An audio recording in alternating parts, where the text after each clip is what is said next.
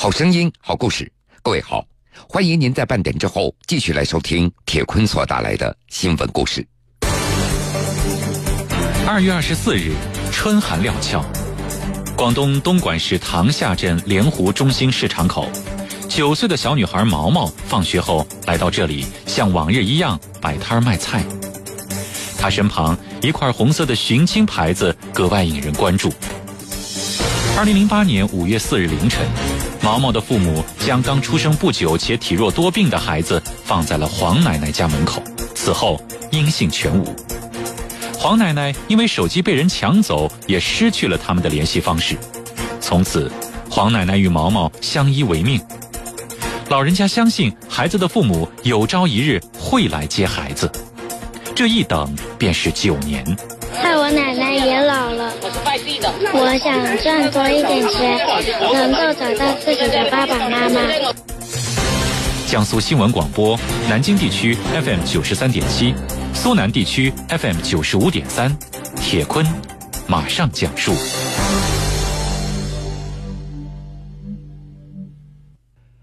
二月二十四号，天气非常的寒冷。广东东莞市塘厦镇莲湖中心菜市场的门口，九岁的小女孩毛毛放学之后来到这里，她像往常一样的摆摊儿卖起了菜。她身旁一块红色的牌子格外的引人关注，上面写着：“亲爱的爸爸妈妈，你们好吗？回想二零零八年我病重的时候，深夜你们偷偷的将我丢放在一位老人的家门口，现在我病好了，盼望着。”接我回家。番薯叶、韭菜、木瓜、艾草，毛毛整齐的将这些蔬菜从小推车里拿了出来，摆在了编织袋上，动作十分的娴熟。番薯叶、艾草都是一块钱一把，木瓜大的一块，小的五毛钱一个，韭菜两块钱一把。每当有人询问，毛毛都会耐心的回答。青菜是一块钱一把，木瓜是一块钱一个，红薯叶也是一块。没有人过来买菜，其他的时间，毛毛都会在旁边支起一张塑料凳当书桌，一边卖菜一边在低头做着功课。而旁边的那块寻亲的红色的牌子也不断的让人驻足观望。很多人你十块我二十块，尽一点微薄之力在帮助这个孩子。有的围观群众觉得，孩子的父母既然把毛毛生下来，就要起到抚养的责任，就这样把孩子丢掉，这也不是个事啊。你既然有那个勇气把他生下来的话，就一定要把他抚养好吧。你这样子丢下来不是个事啊。孩子挺懂事的，你看他在这里看吧。如果说他的父母看到的话，还是把他接回去吧。现在毛毛在塘厦镇大江源民办小学读三年级。这所有的蔬菜都是收养他的老奶奶黄梦义所种的。黄奶奶已经年过七旬了，是广西人，曾经在海南插过队。退休之后，从海南来到了东莞的塘厦镇，租住在一间老旧的砖房里。这个房间也只有几个平方米，月租二百五十块，屋子里也没有窗户。尽管是白天，这屋内开着灯，仍然显得十分的昏暗。根据黄奶奶的回忆，说毛毛的父母曾经和他在同一个工地上。这个夫妻俩是四川汶川人，但不知道确切的名字，所以大家伙都喊他们俩阿牛、阿娟。二零零八年的四月份，阿牛夫妇生下了毛毛。孩子出生之后体弱多病，去过几次医院。二零零八年五月一号。阿牛的家里人打来电话，说家里老人身体不好，希望阿牛、阿娟能够回家一趟。回家之前，阿牛夫妇担心孩子的身体不好，怕路上产生额外的开支，所以就想把孩子留给黄奶奶寄养着。黄奶奶当时也没有同意，并且还给了他们五百元的路费。不过，令老人没有想到的是，阿牛夫妇并没有当真带走孩子。当年五月四号的凌晨，熟睡当中的黄奶奶听到门外有孩子的哭声，她出门一看啊，毛毛被放在他们家门口，不远处是阿牛平时所用的三轮车。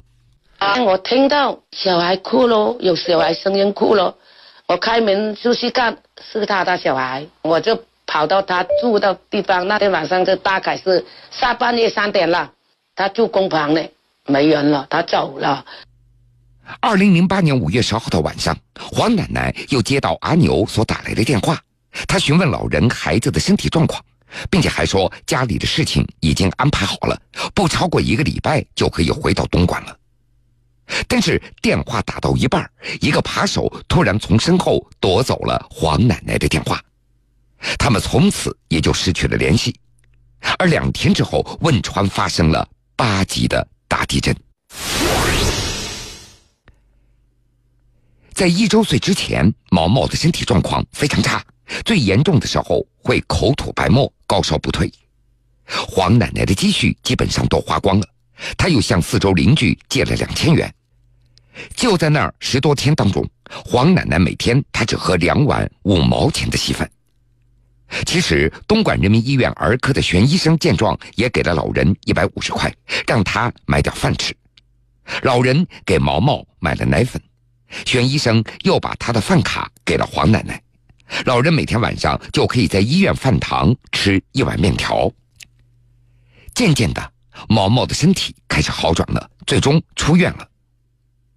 毛毛的几场大病也耗光了老人家中仅有的积蓄，黄奶奶后来只能够靠捡废品以及在房屋门前的空地上开荒种点菜过来卖，另外再加上一千多元微薄的退休金，儿女给的生活费，就这样过日子。眼看着到了上学的年纪了，黄奶奶也发愁了，因为毛毛没有户口，上不了公立小学。二零一四年夏天的一个中午，因为菜不好卖，黄奶奶在市场不断的吆喝着，这就引起了同村一位姓孔的女士的注意。了解情况以后，孔女士坚持花一百元买下了老人所有的菜，而几天之后，孔女士又找到黄奶奶，给了她两千元，帮着毛毛上了大江源小学。毛毛的身世也逐渐的被传开了，不少爱心人士和社会的公益组织都前来探望。黄奶奶还做了一个账本，上面记录了每个爱心人士的信息。老人最担心的就是毛毛的未来了。不久前，黄奶奶不小心滑倒了，腰椎严重受损，一度爬不起床。当地教育部门得知情况之后，前来探望。并且大江源小学也协商要免除毛毛的学杂费。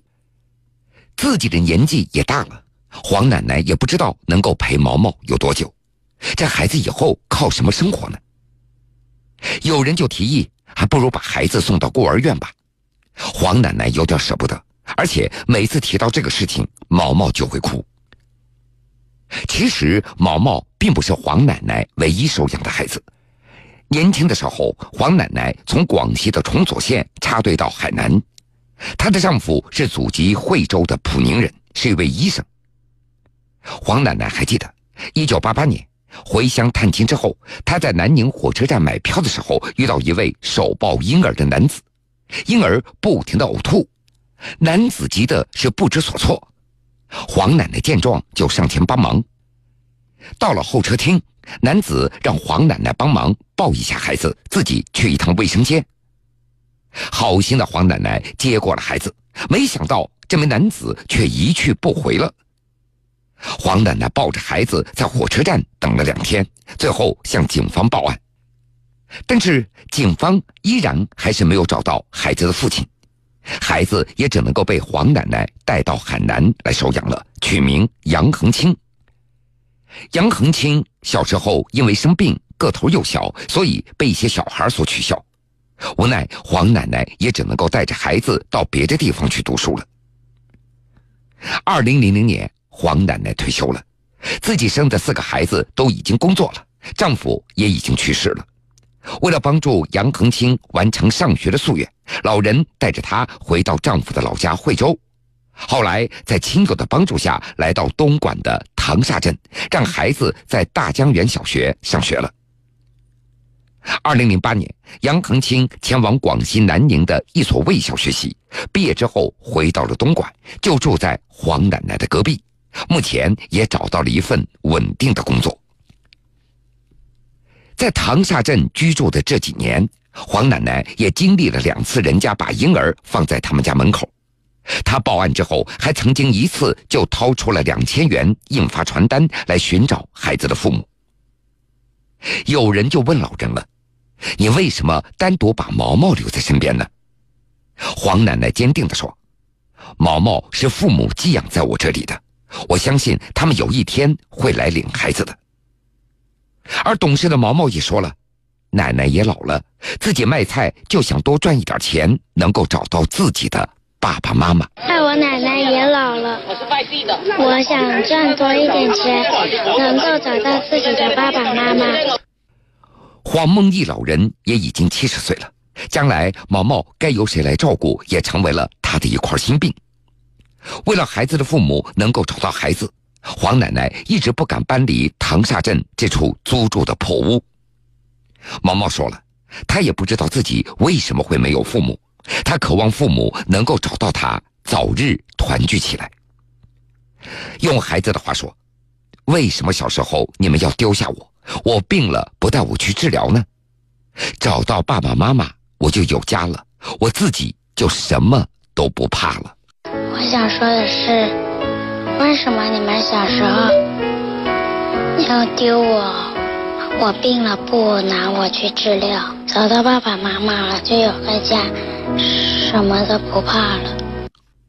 听到毛毛这样的声音，我们的心里真的有点酸酸的。小女孩毛毛东莞卖菜寻亲一事也备受关注，四川阿坝州汶川县委县政府高度重视。已经，并且派出由宣传、公安、民政等部门所组成的四人工作组前往东莞，跨越千里帮助毛毛寻找失联的爸爸妈妈。但是目前，关于毛毛父母的有效信息太少了。工作组到达东莞之后，与当地公安、民政部门对接，找到小女孩毛毛，核实具体情况，看能否找到更多孩子父母的有效信息。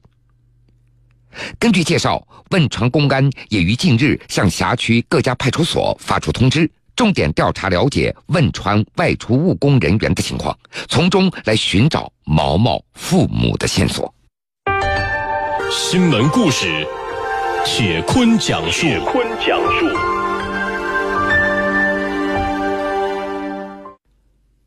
毛毛为了寻找亲生父母，他每天都会到菜市场买菜寻亲。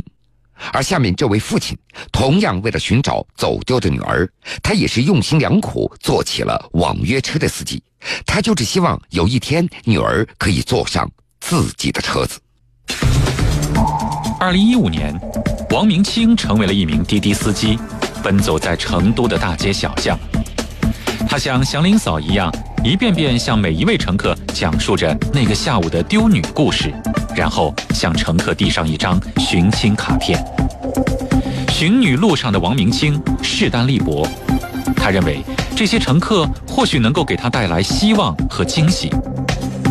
如今他已跑了四千八百三十九单，这不仅仅是一个数字，更是一次次温暖的寻亲接力。铁坤继续讲述。两年来，王明清他一直在等待一位特殊的乘客。他无数次的想象着，当女儿打开车门坐上车的那个场景。他会问：“你好。”女儿也会回答：“你好。”然后，王明清再递过寻亲的卡片。那个讲了无数遍的丢女的故事还没有说完，他就可以听到一声。爸我就是你的女儿。二零一五年，王明清成为了一名滴滴司机，奔走在成都的大街小巷。他就像祥林嫂一样的，一遍遍向每一位乘客讲述着那个下午丢掉女儿的故事，然后向乘客递上一张寻亲的卡片。二十三年前的那个下午，王明清四岁的女儿王启凤在成都九眼桥被人给抱走了。也就是从那一刻开始，这个三口之家的生活被彻底的改变了。夫妻两个甚至都差点离婚。王明清也开启了他漫长的寻女之路。二月二十一号，王明清坐在自己的车子上，看着窗外，他叹了一口气。那年的天气就像今天一样冷得有些让人受不了。不知道女儿现在有没有受冻，衣服穿的够不够。一九九四年一月八号这天，王明清他永远都忘不掉，自己的女儿就是在这一天走丢了。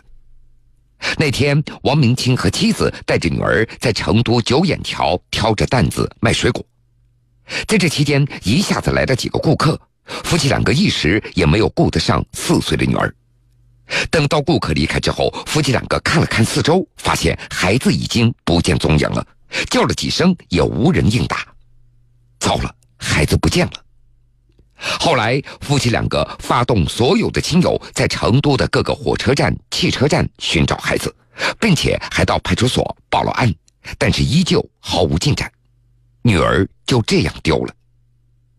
二十三年了都没有找到。世界之大，王明清他也不知道该到什么地方去寻找。刚开始，他还隔三差五的跑到派出所打听消息，到儿童福利院去查询，查询失踪人口的档案，登报寻人。但是这一切依然没有希望。二零一五年，王明清成为了一名滴滴司机。他想，如果能够让乘客帮着他自己扩散消息，或许找到女儿的希望会更大一点。他在车上张贴了寻人启事，制作了寻人卡片。王明清就像祥林嫂一样的，一遍遍向每位乘客讲述着二十多年前那个下午的故事，然后会递上那张寻亲卡片。他认为这些乘客或许会给他带来希望。两年来，王明清开车跑遍了成都的大街小巷，每天他都在期待着奇迹的发生。他总是觉得，万一哪天女儿坐上了自己的车子呢？如果女儿上了你的车，你会说什么？记者问他。对不起，爸爸没有尽到一个父亲的责任。说完，王明清沉默了。四千八百三十九单，这是王明清当滴滴司机两年来的跑单的数量。换句话说，至少有四千八百三十九位乘客坐上了他的车子。而数字的背后，是王明清一次次向乘客们讲述的寻亲故事和地上的寻亲卡片，更是乘客们一次次的温情的相助。那是在去年十二月份的一天下午，王明清的车上坐上了一名男子，王明清依旧向这名乘客讲述了自己的故事，并且向这名男子递上了那张寻亲卡片。车程大概只有十多分钟。乘车男子在下车的时候还和王明清互留了电话。几天之后，王明清就接到了这位乘客的电话，并且还约好了见面的地点。原来，这位男子为王明清制作了各式各样的寻人广告，有的可以贴在车上的，也有的可以竖立起来的大展架，还有各种小的牌子。另外就是十多盒的小卡片了，大概有八千多张。王明清提出要支付费用，但是遭到了拒绝。对方只是说了一句：“我能够体会到你寻女路上的不容易，所以我就特别的想帮忙，希望你能够尽快的找到女儿。如果卡片用完了，我愿意继续为你做。”二零一五年的夏天，广东的李女士来到成都出差，也坐上了王明清的车子，在车上听到了他的故事。李女士想到自己的工作关系可以接触到很多人，所以在下车的时候就向王明清要了一摞的卡片，她想帮着分发一点，尽点自己的微薄之力。从这以后，王明清一直和李女士保持联系，两人也互相加了微信。李女士也时常关注着王明清的朋友圈，帮着他转发一些寻找女儿的信息。至今，王明清他都不知道李女士的姓名。电话的备注也仅有两个字：“好人。”在王明清看来，除了得到那位男乘客和林女士这类的好心人的帮助以外，更多的帮助和温暖那都是无形的。现在他每天都可以收到很多人发来的微信的添加申请，这其中有很大一部分都是王明清所拉过的乘客。在王明清朋友圈的下面，也经常有越来越多的陌生人为他进行评论和转发。尽管至今依然没有得到女儿的消息，但是王明清始终觉得，有这么多好心人帮忙，事情一定会出现转机的。用他的话说：“我不奢求他们一定能够帮着我找到女儿，只要他们能够帮忙发一个朋友圈，或者让其他人知道这个消息就好了。即便没有发朋友圈，我也非常的感激了。至少他们耐心的听完了我的故事，接过了我的那张卡片。在王明清看来。”自己的寻女路上，尽管有点势单力薄，但是这些陌生人却给了他希望和温暖。